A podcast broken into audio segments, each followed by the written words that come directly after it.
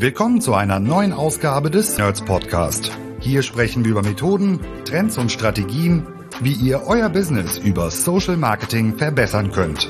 Von Facebook bis LinkedIn, von E-Com über Lead-Generierung bis Brandbuilding, von B2C bis B2B. Heute für euch am Mikro Alexander Böker.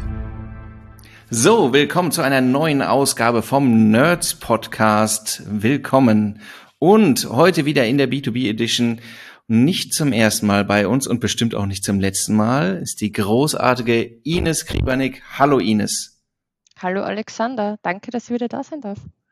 Ich freue mich auch. Und für die, die dich erstaunlicherweise noch nicht kennen, ne, Ines, du verantwortest das ganze Geschäft Paid Media bei Dynatrace. Du müsstest noch einmal, glaube ich, für die anderen sagen, Dynatrace kenne ich gar nicht. Und dann kannst du jetzt sagen, na, das solltest du aber. Was macht ihr denn so? Ganz genau. Dynatrace ist eine Plattform zur Überwachung von Infrastruktur und Servern. Das heißt, das ist eine B2B SaaS-Lizenzlösung, äh, wo wir halt Server und Infrastruktur überwachen. Es ist Software, um Software zu überwachen. Hört sich ein bisschen spannend an, aber das ist es eigentlich genau, was wir machen. Und da in dem Bereich bin ich für die bezahlten Kampagnen zuständig. Das heißt, für alle Kampagnen auf Paid Search mit Google Ads, Bing Ads, mit Display und auf Paid Social, wo wir hauptsächlich LinkedIn machen.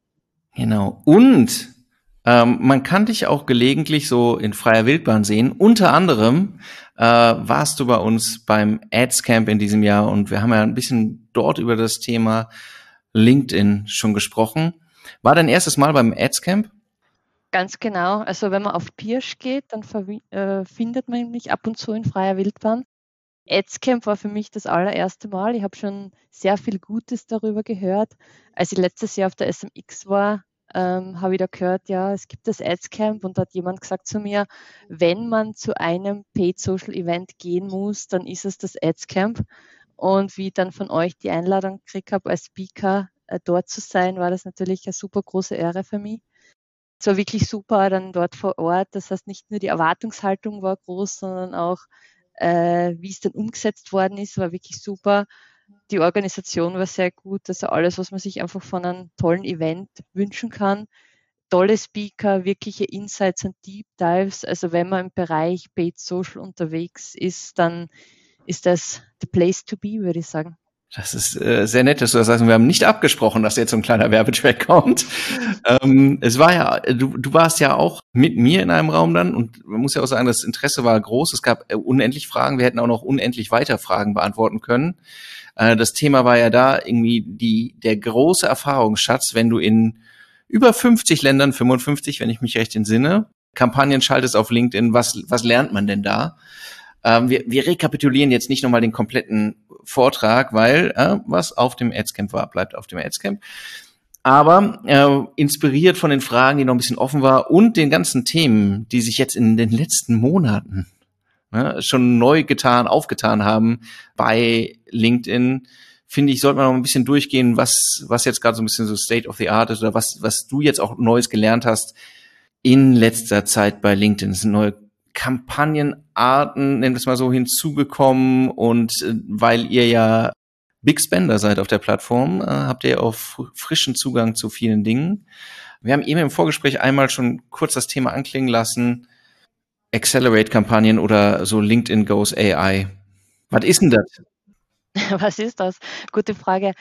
Genauso wie du gesagt hast, wir haben Zugriff eben zu ganz vielen Beta-Sachen. Ist natürlich super, bekommen davor aber auch Informationen. Accelerate, das ist die AI-Umsetzung von Kampagnen, die von LinkedIn gerade ausgerollt wird. Hat sich ein bisschen spannender angehört, als es dann eigentlich ist. Also wir haben jetzt die ersten Kampagnen gelauncht. Es ist eigentlich wirklich, man gibt dem Tool nur eine URL, das heißt äh, eine URL von der eigenen Website und sagt ihm, das ist die Information, die du hast. Man kann dann noch ein paar weitere Infos angeben, wie das ist das Produkt, das ich äh, verkaufen möchte. Und der Rest passiert dann eigentlich auf magische Weise automatisch. Und die Kampagne wird aufgesetzt, mehr oder weniger. Das Interface schaut ein bisschen anders aus, als man es vom Standard-Kampagnen-Setup gewohnt ist. Und man kann auch nur gewisse Einstellungen treffen und man kann gewisse Einstellungen nicht treffen. Targeting ist teilweise ein bisschen eingeschränkt zum Beispiel. Äh, man kann keine Accountlisten verwenden, was bei uns sehr häufig der Fall ist. Man kann aber Kontaktlisten verwenden. Man kann bei der Gebotsstrategie, es gibt nicht alle Gebotsstrategien. Mhm. Es gibt zum Beispiel Klicks maximieren gibt es nicht. Es gibt es ähm, Cap, Maximize Cap oder so heißt das, glaube ich. Also wo man quasi an Cost per Lead oder Cost per Acquisition äh, eingeben kann. Es gibt da nur zwei Kampagnen-Objectives. Das ist äh, Website-Traffic oder Lead-Generierung. Und dann auch die ganzen Ads werden auf magische Weise erzeugt. Äh, Creatives, die irgendwo herkommen, Text, der irgendwo herkommt, nachdem wir ein recht ein großes Brandteam haben, das auch natürlich auf ähm, CI, ja, du kannst schon denken, was jetzt kommt, ja. äh, sind die vorgeschlagenen Dinge vielleicht nicht immer so ganz CI-konform. Mein Wunsch und das Ganze war eigentlich ursprünglich ein bisschen, dass man auf neue Targeting-Ideen kommt, was mhm. aber nicht wirklich der Fall ist, weil es gibt zwar die Sektion Targeting, aber was LinkedIn da dann macht, visualisieren sie nicht wirklich. Das heißt, ich sehe jetzt nicht, was LinkedIn da auswählt. Das steht dann irgendwie nur so ein schöner Satz von wegen LinkedIn optimiert und automatisiert das alles und lot of magic und alles wird gut und so. Ob das jetzt wirklich die Frage ist, weiß ich nicht. Wir haben ein paar positive Signale gesehen, sage ich mal, von der Kampagne. Sie ist, wie gesagt, erst seit einer Woche oder ein paar Tage live. Deswegen kann ich jetzt noch nicht so viel wirklich an den Output sagen. Ja, muss man mal schauen, wo die Reise hingeht. Also es ist, ja. Sehen wir. Es ist, also so, an, so zwei Fragezeichen hängen dann immer über meinem Kopf. Das eine genau das, was du gesagt hast, das Thema Creatives und der Herzinfarkt, den dann äh, Brandmanager erleben, mutmaßlich, kennt, kennt man auch von anderen Plattformen ähm, die da schon vielleicht ein, zwei Schrittchen weiter reingegangen sind.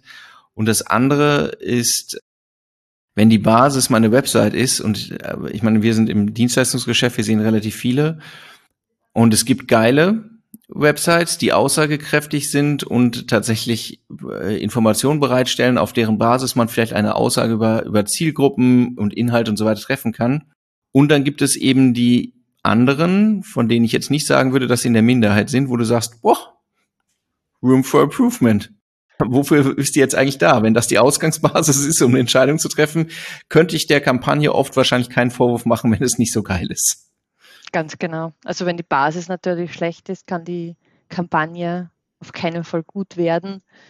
Aber wie gesagt, man weiß auch, wenn, auch wenn die Basis gut ist, man weiß einfach nicht, was LinkedIn dahinter macht. Ja. Es ist sehr viel Blackbox. Ja. Äh, man muss natürlich jetzt da den Traffic oder auch die Leads, die man daraus generiert, wirklich anschauen, kontrollieren, passt das, geht es in die richtige Richtung. Und dann natürlich auch schauen, wenn es in die richtige Richtung geht, passen die Performance-Daten, weil wenn ich mit manuell erstellten Kampagnen noch immer bessere Ziele erreiche, wo ich halt wirklich Kontrolle habe. Das ist, ja, das ist immer, finde ich, bei den, bei den Aussagen, du bekommst dann ja auch immer Aussagen von LinkedIn, dass es so und so viel besser funktioniert. Wobei das ja sich sozusagen auf den Average der sonstigen Kampagnen bezieht.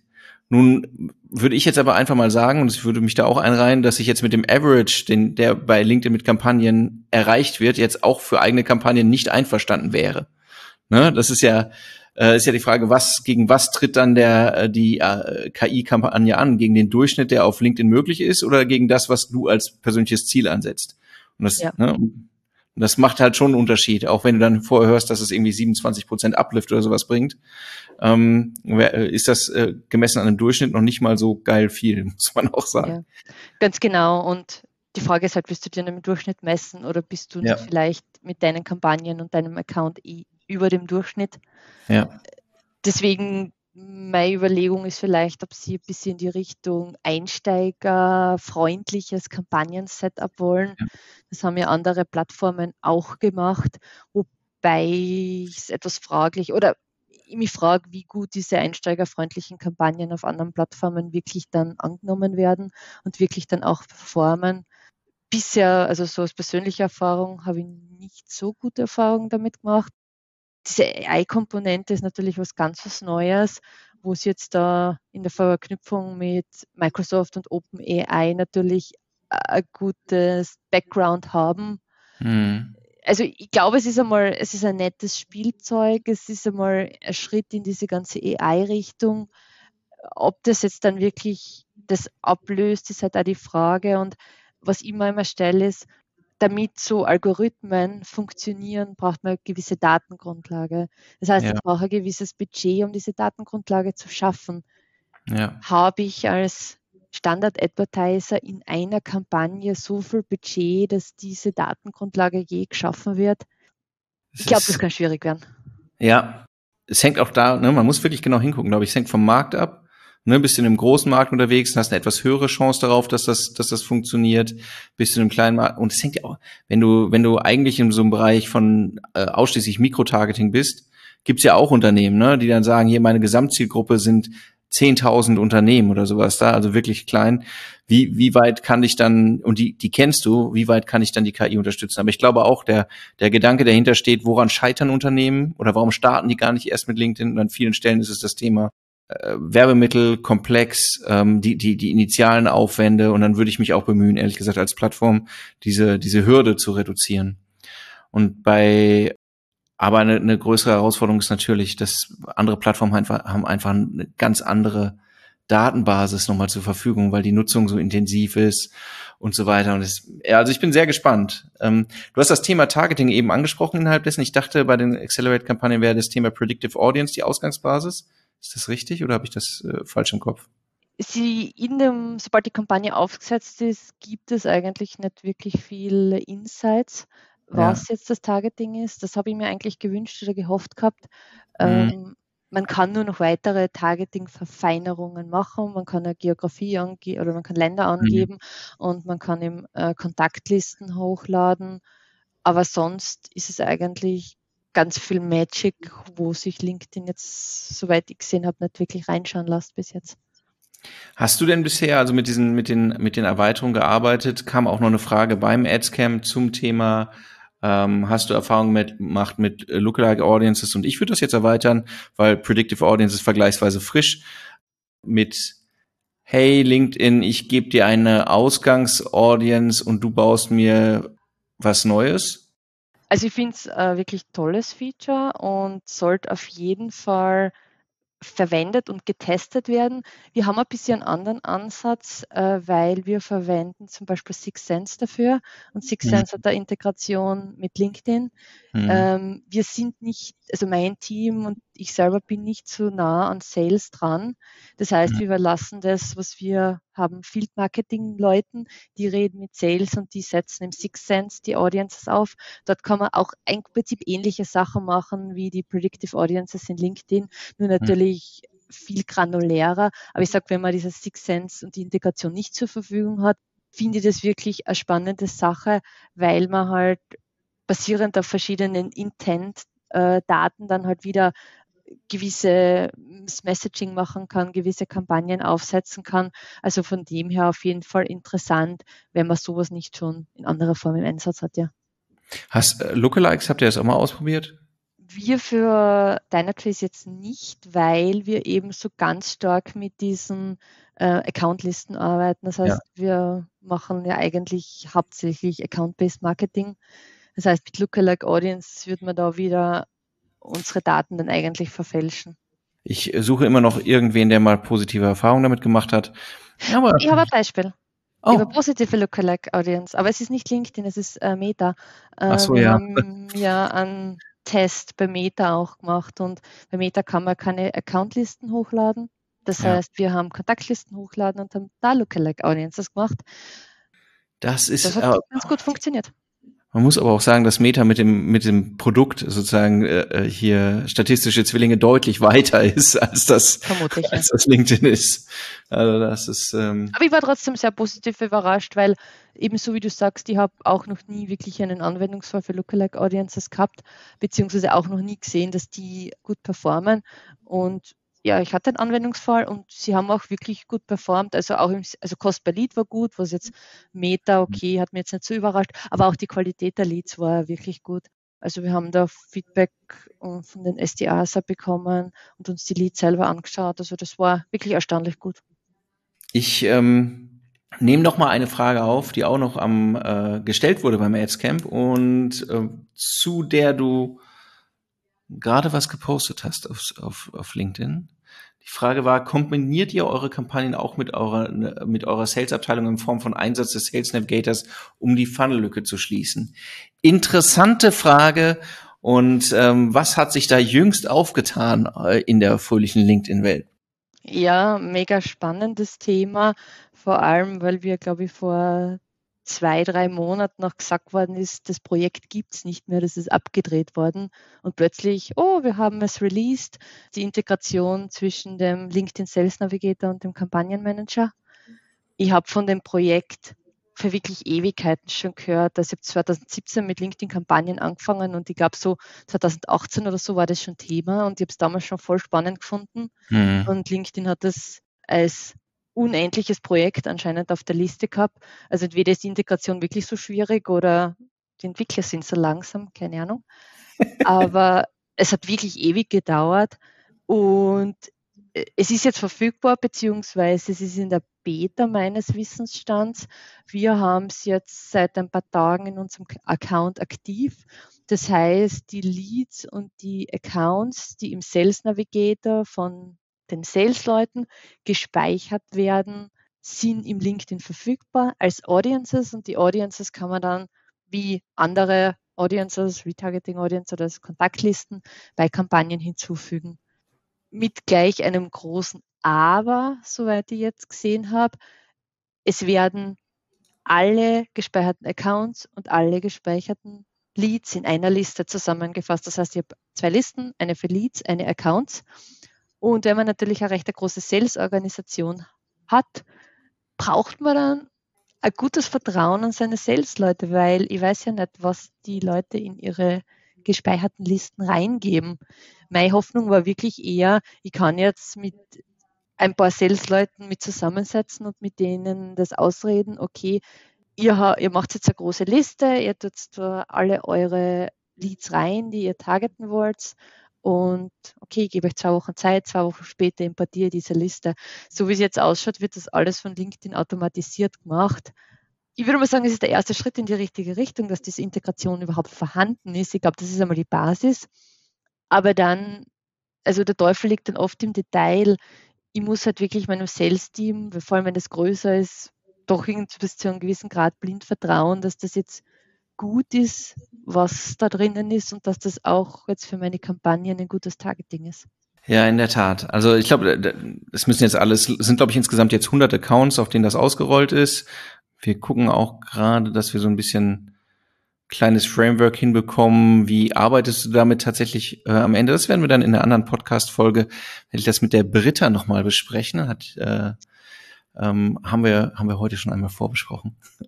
Sehr schön. äh, aber äh, es ist, also man muss auch sagen, es war vorher auch schon so, dass viele Leute dann einfach die ähm, eine Möglichkeit für sich gefunden haben, über ist ja egal was, die Sales Navigator Listen zu scrapen und dann im Prinzip nochmal zu importieren. Aber das ist jetzt natürlich so so ein, so ein seamless Experience, äh, die dann geschaffen wird. Aber momentan eben ähm, äh, mehr so wie so ein Ein- und ein Ausschalter und, und nicht so granular, wie man sich das vorstellt. Also, Ganz ähm, genau. Ja, wir haben ja auch mit LinkedIn über Workarounds gesprochen und es gibt ja die Möglichkeit, wenn man zum Beispiel Salesforce als CRM hat und das integriert hat mit LinkedIn, dann kann man die gespeicherten Leads aus dem Sales Navigator ins LinkedIn pushen und vom Salesforce kann man es dann exportieren und dann wieder für Kampagnen nutzen. Ist natürlich alles sehr manuelles Workaround. Ähm, aus darf ich das oder darf ich das nicht Sicht, äh, legaler Sicht muss man dann natürlich auch wieder schauen äh, ob das alles in Ordnung ist oder nicht. Wir haben es im Endeffekt dann nie gemacht, wir haben es ein paar Mal gedacht gehabt, aber wenn man dann halt mit Sales zusammenarbeitet, ist es dann halt wirklich oft schwierig, von ihnen mehr Zeit zu kriegen und selber hat man halt einfach nicht die Qualifikationen, um die richtigen Leads auszuwählen. Und da ist man dann auf Sales angewiesen und ja, Zeit ja. und Sales ist grundsätzlich nie vorhanden. Ja, das ist, ähm, aber das ist kein Phänomen, das nur bei euch auftritt. Das, das ist ja, überall. ja, die, die, also sagen wir die Herausforderung, wie kriegst du da so ein Alignment hin? Und auch im Prinzip, also das ist ja trotzdem auch der, der Einsatz, der dort den du gerne hättest vom, von Sales, ist ja im Sinne von Sales. Also das machst du ja nicht, damit du jetzt ein besseres Ergebnis hast, sondern damit das Ergebnis sich insgesamt verbessert. Also äh, redet man ja darüber. Also, aber trotzdem ist es immer immer wieder schwierig. Trotzdem geiles, äh, super spannendes Feature, weil man jetzt finde ich, man sieht das an mehreren Stellen, dass es jetzt so ein Bemühen gibt, die verschiedenen Produktfamilien, wir mal, ein bisschen näher ranzuführen oder dass sie sich gegenseitig befruchten, auch vom vom Bereich jetzt ähm, organisch zu paid und jetzt im Bereich Sales und äh, paid Maßnahmen. Das ist schon eine, schon eine Tendenz, finde ich, die man so sehen kann. Und ein anderer Punkt, auch, äh, du hast eben gesagt, oder, oder arbeiten die so langsam, äh, eine ganz, ganz, ganz spannende Hin- und Herbewegung. Jetzt für den deutschen Markt, äh, wir werden gar nicht berührt, aber ich weiß, ein, ein Format, das du gerne magst oder mochtest, erfolgreich genutzt hast, In-Mails. Ja, hm? ganz genau. In-Mail oder Message-Ads, da gibt es auch gerade ein bisschen ein Hin und Her. Äh, innerhalb der EU noch immer nicht verfügbar. Britta ja. hat mir nämlich auch geschrieben, geht es jetzt wieder in der EU? Und ich habe gesagt, nein, leider nicht. Also immer nur außerhalb der EU, aber außerhalb der EU immer noch, finde ich, ein schwer unterschätztes Format. Äh, zum Glück von uns, weil wir können dann mehr E-Mails machen. Seit Monaten ist ja jetzt gepredigt worden, auf Conversation Ads umzusteigen und dann auf Conversation Starter Ads. Äh, Conversation Ads ist eigentlich diese Variante mit dem Chatbot und mit dem ja. Hin und Her. Wir haben es dann aber wirklich als Einbahn aufgesetzt, wirklich quasi äh, E-Mail und Message Ads repliziert als Conversation Starter Ads. Das geht grundsätzlich, das ist kein Problem. Das Problem ist nur, dass Conversation Starter Ads anders ausgespielt worden sind oder mhm. hätten werden sollen. Hätten werden sollen jetzt, weil wir es irgendwie bis zu einem gewissen Grad nicht wissen. LinkedIn hat dann gesagt, okay, wir wollen das jetzt alles umstellen, weil wir haben Daten, es wird alles besser. Und jetzt ist es ja so, also außerhalb der EU, wenn man E-Mail kriegt, die erscheint ganz oben und da wird der Message angezeigt, die wird angezeigt, dass sie nicht gelesen ist, der User klickt drauf, man zahlt das Cost per Cent, Conversion-Rate unserer äh, Erfahrung noch wirklich super. Bei den Conversation Starter Ads im Endformat und ich weiß, das Endformat ist in zum Beispiel in Australien ausgerollt worden als Testpilot, aber vielleicht war der anscheinend nicht so erfolgreich. Sind die, haben die Conversation Starter Ads ein fixes Placement als zweite Message in der Inbox bekommen. Es hat auch eine Focus-Inbox gegeben und eine andere Inbox. Und man hat auch als, als Cost per Klick gezahlt und nicht als Cost per Cent die ganzen Faktoren, also zumindest unserer Erfahrung nach, haben dazu geführt, dass die Performance doch um ein Eck schlechter worden ist. Es ist nicht so, dass sie gar nicht mehr existent war, die Performance, aber schlechter als E-Mail-Ads. Und interessanterweise habe ich dann letzte Woche auf LinkedIn, was zurzeit irgendwie große Knowledge Base für mich ist, ein Posting gefunden, E-Mail-Ads sind back. Das heißt, LinkedIn hat jetzt zurückgerudert und sagt, okay, wir machen doch keine Conversation Start Ads. Wir lassen euch die E-Mail und die Message Ads, steigt wieder zurück auf, auf, äh, auf, die um. Und wir haben das jetzt auch letzte Woche dann für eine Kampagne schon gemacht als Test. Es ist jetzt nur eine Kampagne gewesen, aber bisher performt die sehr, sehr viel besser. Wir werden das jetzt nur ein bisschen beobachten, aber wahrscheinlich wird es so sein, dass wir wieder alle bestehenden Kampagnen umstellen und was wir auf jeden Fall machen, ist neue Kampagnen, die wir launchen, die werden wieder auf E-Mail und Message Ads gelauncht. Die Älteren werden sich äh, vielleicht noch erinnern, aber für, für die anderen, ähm, lass uns noch mal kurz sagen, E-Mail-Ads, hä? Wo erscheint denn das? Das ist, äh, das ist eben nicht im Feed. Genau, die E-Mail-Ads, die sind in der Inbox vom LinkedIn-Profil. Äh, man bekommt, glaube ich, alle 45 Tage eine äh, E-Mail-Ad, das ist halt eigentlich sehr, sehr wenige. Aber ich würde sagen, so vor gut einem Jahr, eineinhalb Jahren ist die Entscheidung getroffen worden, die sind nicht mehr ja. datenschutzkonform, wurde gesagt, äh, in der EU. Das heißt, sie wurden in der EU abgestellt. Das heißt, es wird von euch niemand eine E-Mail-Ad sehen. Ich sehe auch keine E-Mail-Ads mehr, außer ich schicke mir selber Test-E-Mail-Ads von unseren Kampagnen. Ja um ein bisschen das nostalgische Feeling aufrechtzuerhalten. Die einzigen E-Mail Messages, die ihr noch seht, sind Messages, die wirklich vom Sales Navigator ausgeschickt werden. Genau. Das ist, das ist auch ein Format gewesen oder ist dann wieder außerhalb der EU, das halt leicht personalisierbar ist. Das heißt, ne, dass man, dass man mit Namensansprache machen kann. Genau, ja. Was, du, was du ja sonst im Feed nicht könntest. Ähm, also schon wie eine, wie eine persönliche Message aufgesetzt. Und ganz spannend, aber jetzt, ähm, äh, also wir werden es in der EU vermutlich nicht wiedersehen oder zumindest nicht so bald. Ähm, aber außerhalb schon cool, dass das, ähm, dass so ein Turnaround dann gibt, ne? Ich finde es vor allem gut, dass Feedback ähm, anscheinend gehört wird. Also mir ist das jetzt in den letzten Wochen oder Monaten wirklich öfters aufgefallen. Und ich habe auch vor, ich würde sagen, auch vielleicht vor einem Jahr die Möglichkeit gehabt, mit dem Produktmarketing-Manager von LinkedIn zu sprechen.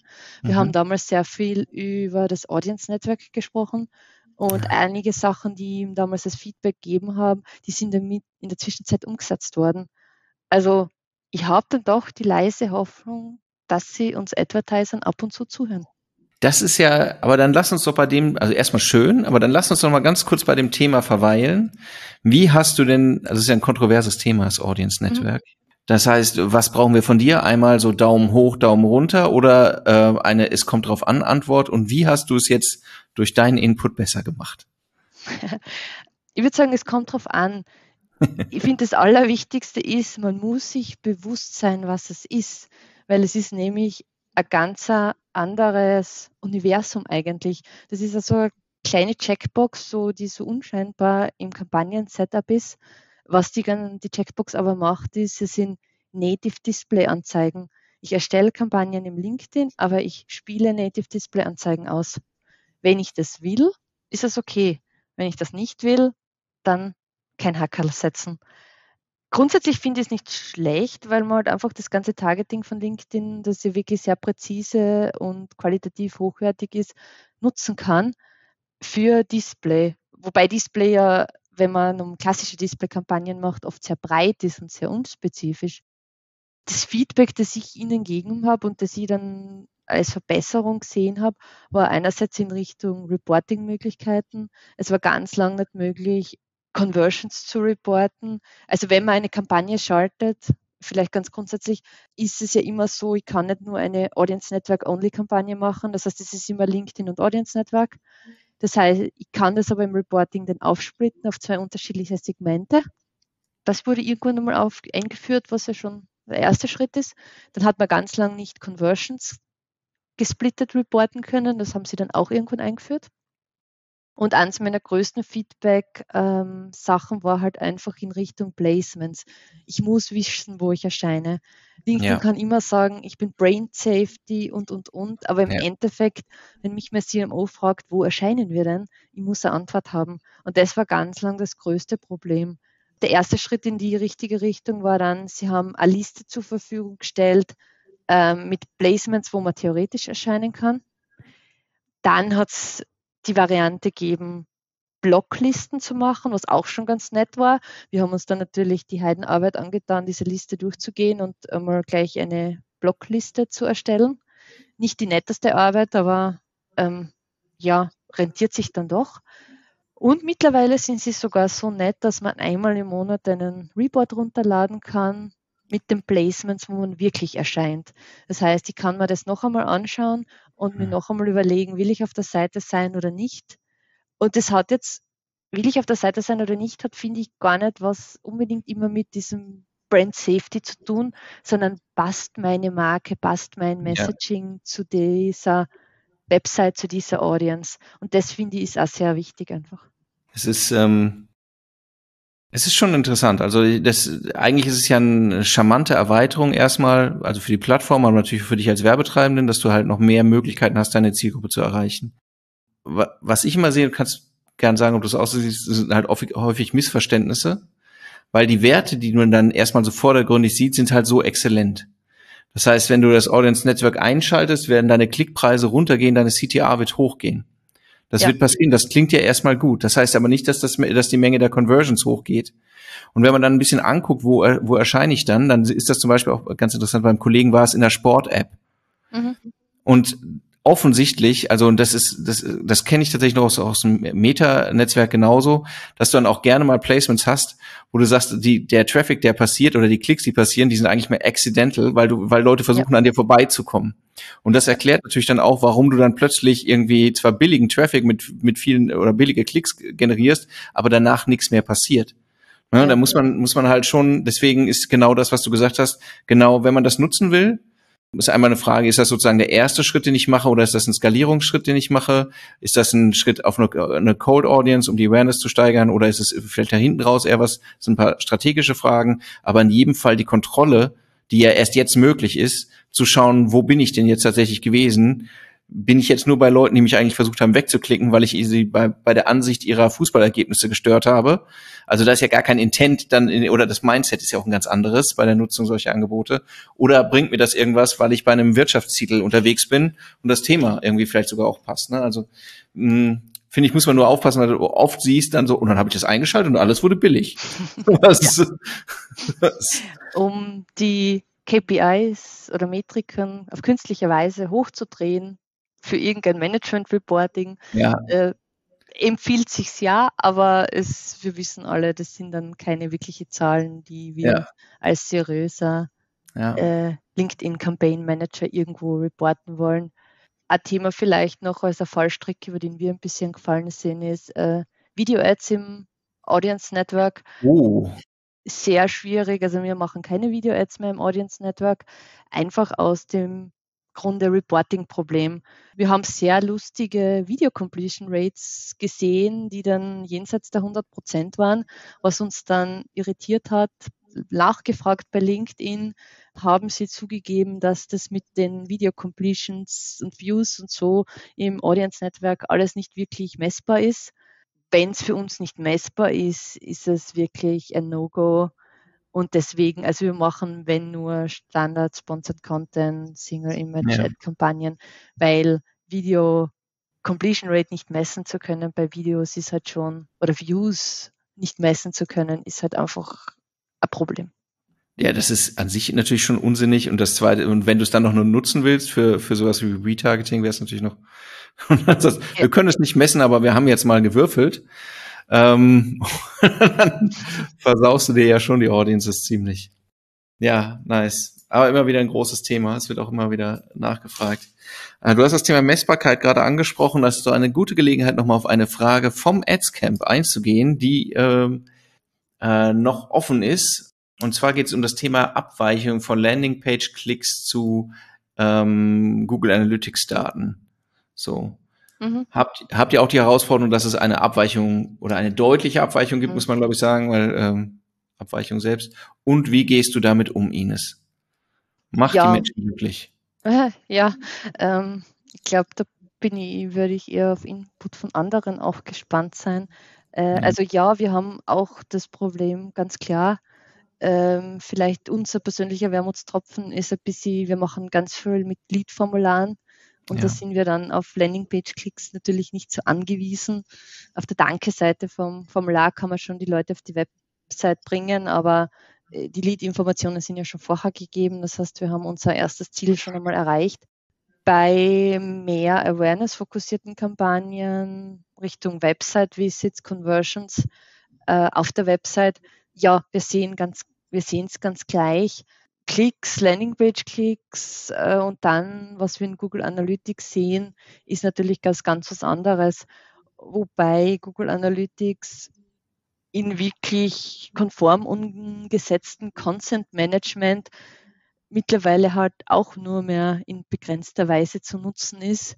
Das macht halt alles ganz schwierig. Also dieses ganze Thema mit Tracking und Cookie-less, es wird ja schon seit gefühlt Jahren propagiert, aber irgendwie, also für mich ist es jetzt so die ersten paar Monate, Quartale, wo ich das so richtig wirklich in der tagtäglichen Arbeit auch spüre, wo ich wirklich dann oft das Problem habe, keine valide Antwort zu finden, weil einfach die Daten nicht da sind oder ich keine Datenbasis habe, auf die ich wirklich verlassen kann. Also es ist ein großes Thema. Im Endeffekt finde ich, sollte man es im Auge behalten und man kann es eh nur vergleichen und schauen und dann sich so blöd es klingt, ein bisschen vielleicht seine eigene Wahrheit zu bilden. Also ich glaube, das Erste, was man sagen muss, ja, eine erhebliche Abweichung ist absolut nicht unnormal.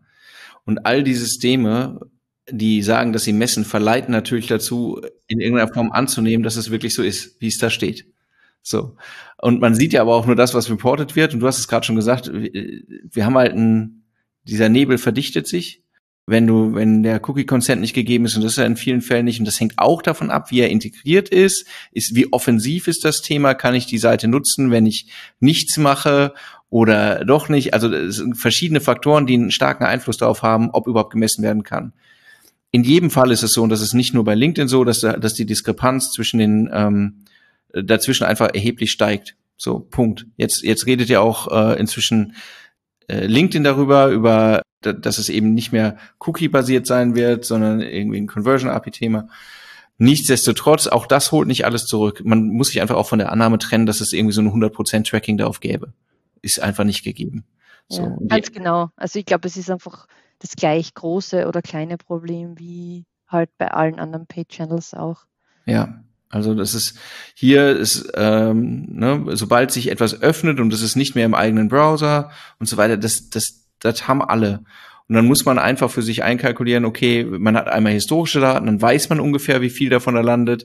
Man muss auch ein bisschen gucken, wenn ich einen ausgehenden Klick sehe und ich, wenn ich richtig nachgucke bei Klicks, muss man ja auch mal nochmal sagen bei LinkedIn, also nicht irgendwie Engagement, alles wird geklickt, sondern er geht irgendwie zur Landingpage das ist ja sozusagen, für mich ist das immer so das Beispiel, ähm, Postkarte versendet, ja, und äh, der über den Pixel gemessene wäre dann irgendwie äh, wie beim beim Einschreiben bestätigt und wir kriegen halt viel weniger Einschreibebestätigung.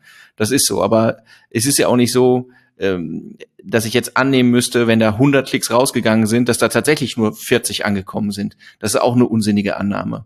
Wenn meine Website nicht komplett beschissen ist, ja, also und ich die Leute abstürzen, das hat eine ewig lange Ladezeit, bla bla. So, es ist ganz äh, genau. Das Deswegen, Problem ist nicht zu lösen.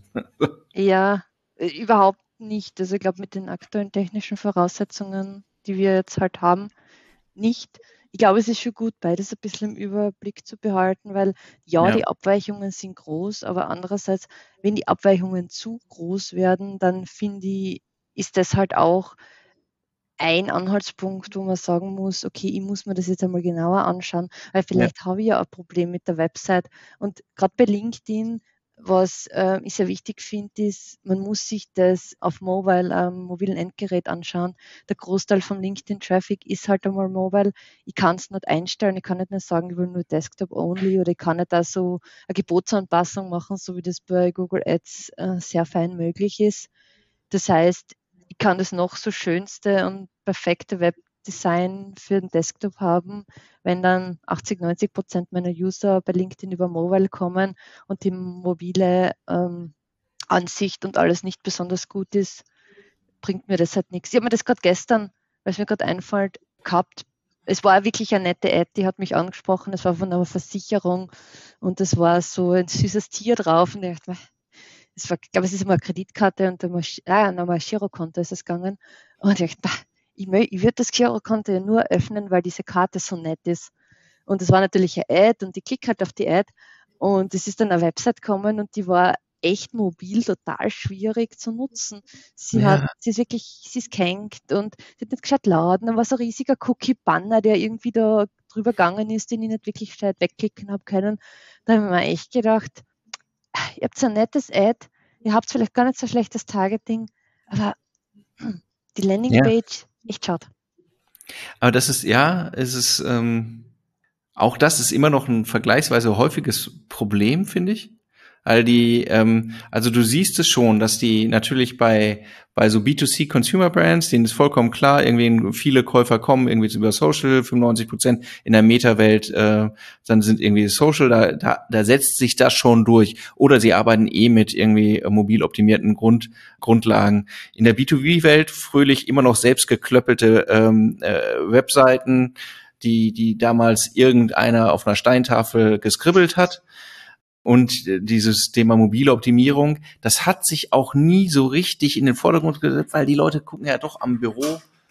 Ne, die, du siehst auch, ich meine, sehe ich bei uns auch, wir haben auch noch, wir haben viel Desktop-Traffic, ist bei fast allen B2B-Seiten so. Ja. Aber LinkedIn-Nutzung, ja, es wird halt, es wird mehr und es wird mehr mobil. Und auch wenn der Anteil jetzt noch nicht so hoch ist wie im, im B2C-Teil, äh, das macht dir die komplette Brand Experience kaputt, ne? Ja. Und dann, und dann hast du dafür bezahlt, weil, ne, die haben jetzt für, dein, für deinen Klick bezahlt. Mhm. Sagen wir mal, sagen wir mal, ist eine attraktive Ad, ja, Zielgruppe war gut, die haben jetzt nicht ultra viel bezahlt, aber trotzdem, ich sag mal, die haben sieben Euro bezahlt, so, mhm. ne? So könnte, finde ich nicht ganz unrealistisch, wenn die jetzt attraktiv ja. waren. Ja, ähm, ja. Und das machen die dann halt, äh, weil sie ein bisschen Budget ausgegeben haben, machen die, äh, kriegen die jetzt irgendwie meine, meinetwegen irgendwie 30, 30 Klicks am Tag drauf, mach, ziehst den Monat durch, ziehst es zwei Monate durch und denkst, boah, die Leute kommen irgendwie, aber dann passiert nichts. Mhm. Warum? Ja. Und dann guckst du an deinem großen Bürorechner auf die Seite und denkst, die ist doch super. Die schaut perfekt aus, ja. Ne? Das ist, das ist ein erstaunlich häufiges Problem. Ja, User Experience, so End-zu-End denken ist, glaube ich, schon sehr wichtig. Gerade wenn man einfach so viel bezahlt für den Klick. Ist bei uns auch so, den, also auf der Standard-Website, über die ganze Website hinweg gesehen, das Großteil ist bei uns auch noch immer Desktop-Traffic, ja. ja. Aber wenn ich mir halt bewusst Traffic einkaufe und mit LinkedIn bewusst Mobile-Traffic einkaufe, weil ich es halt auch vielleicht nicht ausschließen kann, ja. dann muss ich halt auch auf Mobile optimieren. Das ist dann wirklich Mobile First, also wirklich Hardcore, weil auf Desktop kann das ja eigentlich dann irgendwie ausschauen. Das ist ja egal fast. Aber auf Mobile muss es gut ausschauen. Ja, ich finde die, die Optimierung, selbst wenn du am Ende, wenn du die Seite mobil optimierst, wird deine Desktop-Seite auch davon profitieren, weil du dich mehr entscheiden musst. Ne? Und weil du nicht noch, ach komm, da haben wir noch Platz, dann machen wir so einen kleinen Button noch hin, komm, da haben wir auch noch Platz, da machen wir eine nichtssagende Grafik hin. So, das ist, guck mal, da machen, da, da, das wäre ja blöd, wenn das weiß bliebe, da machen wir auch noch was hin. So, das ja, glaube ich auch auf jeden Fall. Die Frage stellt sich dann nicht so sehr. Was sind denn, also wir haben jetzt eben schon gesprochen, Ines, und jetzt sind wir schon, schon äh, gerade in die Website reingelaufen, äh, bei den Kampagnen äh, über äh, die coolen Beta-Phasen, die es gerade gibt, bei und das Thema AI-basierte Kampagnen und so, aber so, wenn wir jetzt noch einmal kurz das Thema auf so Brot- und Butter-Kampagnen lenken, ne? Mhm. So, was, was meinst du, was ist denn, äh, wenn, wenn ich mal die Perspektive ändere, was meinst du, ist die meistgestellte Frage, wenn man auf so eine Agentur zugeht, in dem Kontext? Die Frage, die ihr bekommt von Kunden? Hm, ganz am Anfang. Das ist, was äh, soll ich denn machen, damit man sofort Leads und Umsatz generieren? Und was kommt, was, kostet ein Lead? Ah ja, was kostet ein Lead? Wie viel Budget brauche ich? Ja. Ja. Wie viel Budget muss ich mindestens einsetzen? Was, was, was kostet denn ein Lied, Ines? Was soll ich denn sagen? Ein Lied kostet so viel, wie er dir wert ist, würde ich sagen. Oh. Äh, oh. Man, naja, man kann sich ganz gut durchrechnen, ist ein bisschen meine Antwort darauf. Ja. Weil im Endeffekt ich weiß im besten Fall, was ich für eine Customer Lifetime Value habe. Das heißt, was für einen Umsatz generiert der Kunde und von dem kann ich zurückrechnen, was darf mir ein Lied kosten. Und dann kann ich Kampagnen aufsetzen. Und wenn ich die Kampagnen mit gutem, mit bestem Wissen und Gewissen und Best Practices aufsetze und unter diesen gesetzten Kost per Lied nicht drunter komme, sind es jetzt 50 Euro oder sind es 500 Euro, dann weiß ich, ob es sich rentiert oder nicht rentiert. Es ist halt, glaube ich, wenn ich ein Produkt habe, das sehr einen kleinen Umsatz oder eine kleine Deal-Size hat, dann tue ich mir sehr schwer, weil da muss ich sehr billige Leads generieren. Und mhm. billige Leads, so wie du gesagt hast, mit deinem Beispiel von 7 Euro Klick, dann okay, Conversion-Rate, wenn ich jetzt ein Lead-Formular habe, ist sie vielleicht noch höher. Wenn ich es auf die Website bringe, sind es vielleicht ein paar Prozent. Dann kann ich mir ja ausrechnen, wenn ich 7 Euro für einen Klick zahle, mit deiner Conversion-Rate, äh, I don't know, 5% ist eh schon super. Wie viel Leads oder wie viel es mir kosten wird, einen Lead zu generieren. Dann, okay, von dem einen Lead, wie viele Leads brauche ich, um ein Pipeline zu füllen, um eine Opportunity zu generieren und eine Opportunity Closed One zu generieren. Das heißt, man mhm. kann sich das alles durchrechnen. Und dann wird man vielleicht draufkommen, dass 500 Euro im Monat nicht genug sind. Dann muss man sich überlegen, okay, mache ich es in-house, mache ich selber, stelle ich jemanden ein, der das macht, nehme ich eine Agentur, habe ich da auch noch Kosten? Ja, genau. Da wird man vielleicht draufkommen, okay, vielleicht gibt es doch einen anderen Kanal. Aber die Frage, glaube ich, muss man sich einfach stellen. Habe ich auch das richtige Produkt für LinkedIn? Korrekt. Das ist, man muss den Case einmal durchrechnen und das, dann kommt man am Ende auch nicht auf die Frage, wie mache ich das möglichst günstig. Also im Gegenteil ist, ja. ne, äh, im Gegenteil, wenn wir mal annehmen, hey, meine Akzeptanzkosten beim Lead sind 350 Euro. So.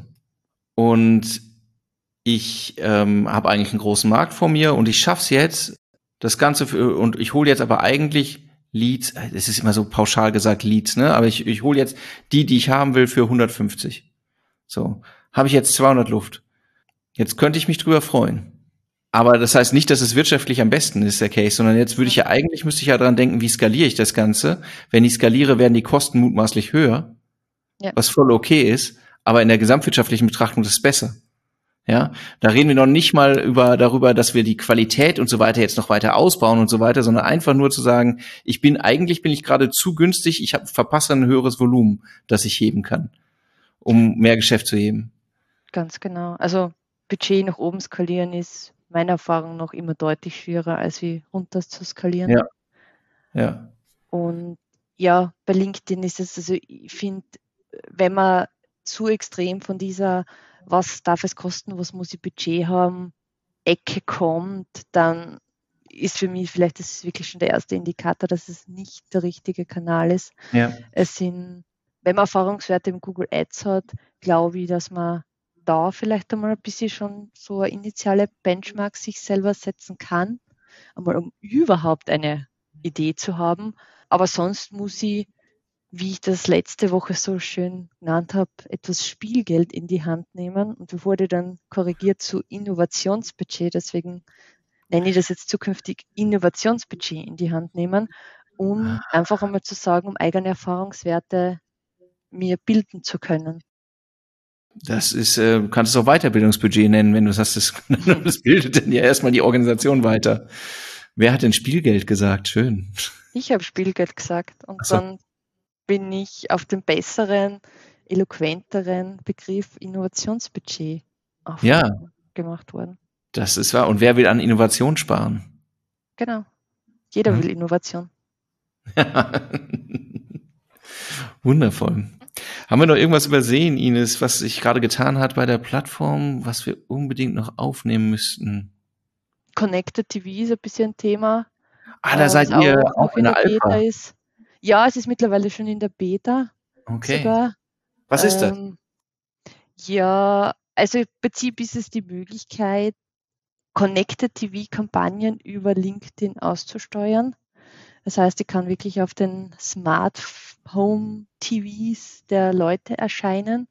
Ähnlich ein bisschen, sage ich mal, wie das Audience Network, nur es gibt da die gute Möglichkeit, dass man nur sagen kann, ich mache nur Connected TV. Muss aber sagen, wir haben noch keine Kampagne damit gelauncht. Aber ich finde es grundsätzlich, wenn Connected TV für die Firma oder fürs Unternehmen ein spannendes Thema ist, finde ich es auch wirklich eine spannende Richtung, dort anzufangen, weil Plattformen wie ähm, DV360, also Display Video 360 von Google, bieten ja auch Connected TV an, aber man hat halt einfach nicht diese gute Targeting-Möglichkeiten von LinkedIn. Das heißt, da wird halt wieder auf dieses sehr gute Targeting von LinkedIn zurückgegriffen, mhm. was ich mhm. dann so sehr spannend finde. Es tut sich ja eben gerade ganz viel dabei. Sie releasen die ganze Zeit neue Features und Reporting-Möglichkeiten ja. und ähnliches. Deswegen muss man da vielleicht jetzt auch ein bisschen abwarten, okay, wann ist denn der richtige Zeitpunkt zu launchen? Will ich unter den ersten, weiß ich nicht, Handvoll dabei sein, die das irgendwie vielleicht testen oder warte ich nicht doch nur ein bisschen, damit das Ganze ein bisschen ausgereifter ist? Ich finde es auf jeden Fall ein ganz spannendes Thema und ich glaube, das äh, könnte noch ein wirklich gutes Thema in den nächsten Monaten werden. Das heißt ja aber, dass ich bei mit meinem, dass der TV, dass der, da muss ja ein Nutzer dann eingeloggt sein, damit irgendwie ein, ein Targeting möglich ist, oder? Ja, ganz genau. Also mhm. die genaue Magic dahinter ähm, sei dann LinkedIn überlassen, aber sie haben Kooperationen mit diesen Providern, die Ads auf Smart TVs anbieten. Da gibt es große Bekannte, die kann man auch als Liste bekommen. Also man weiß mhm. dann auch quasi, an welche von diesen Diensten man angebunden ist. Mhm. Und im Hintergrund passiert dann das Matching über LinkedIn, ja. Spannend. Dann, äh, sobald du geschaltet hast, müssen wir dann halt nochmal sprechen, ne? Natürlich. So. Wir brauchen ja Content für eine nächste Podcast-Folge. Richtig. So. Dann, dann lass uns jetzt einen glücklichen Abschluss finden, weil ich finde, wir haben einige Themen jetzt schon mal durch. ähm, vielen Dank, Ines. Danke, Alexander, auf jeden Fall auch. Und ja, es hat sich ganz viel gerade in den letzten zwei, drei Wochen auf LinkedIn ja. getan. Langweilig wird uns sicher nicht. Das glaube ich auch nicht. Wenn, wenn ihr sagt, hey, ähm, da wurde was übersehen, schreibt uns gern. Ihr findet mich und die Ines auch relativ einfach auf LinkedIn. Und wenn ihr sagt, hey, das war ja fantastisch, dann würde ich empfehlen, bewertet einfach diese Podcast-Folge äh, positiv auf den Plattformen, auf denen ihr sie gefunden habt. Und abonniert am besten den Podcast insgesamt, dann verpasst ihr keine Folge mit der großartigen Ines. Denn die nächste wird folgen. Und bis dahin, vielen Dank und tschüss. Vielen Dank fürs Zuhören. Wenn euch der Podcast gefällt und ihr mehr wollt, abonniert uns auf iTunes oder Spotify und bewertet uns gern. Und wenn ihr Hilfe braucht, damit eure Kampagnen fliegen lernen, bucht einfach eine kostenfreie Strategie-Session. Den Link findet ihr in den Show Notes.